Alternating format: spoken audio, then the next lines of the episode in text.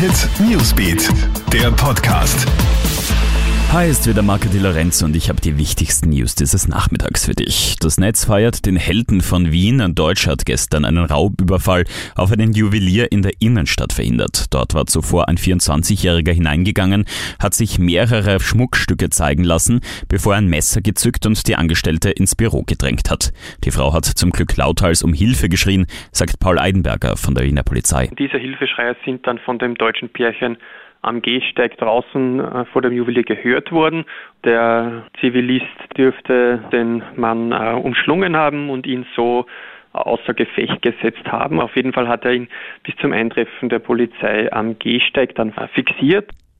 Lädt die FPÖ wirklich Identitäre zum Akademikerball? Zumindest der Chef der rechten Vereinigung Martin Sellner soll kommenden Freitag in der Wiener Hofburg dabei sein, genauso wie der derzeitige FPÖ-Chef Norbert Hofer und dessen Vorgänger Heinz-Christian Strache samt Ehefrau Philippa. Kritik hagelt es von SPÖ und ÖVP. Wieder mal zeige man, dass man es mit der Abgrenzung zum rechten Rand nicht ernst meint, heißt es von beiden Parteien. Todesdrama in der Nacht auf der A1 in Niederösterreich. Ein 34-Jähriger ist im Bezirk Amstetten von einem Auto erfasst worden. Der Mann ist als Mitfahrer in einem Kombi mit moldawischen Kennzeichen unterwegs gewesen und soll Nasenbluten bekommen haben. Dann ist er in einer Pannenbucht ausgestiegen und plötzlich über die komplette Autobahn gelaufen, wo er letztlich überrollt und tödlich verletzt wurde. Der Rumäne soll ziemlich alkoholisiert gewesen sein, heißt es.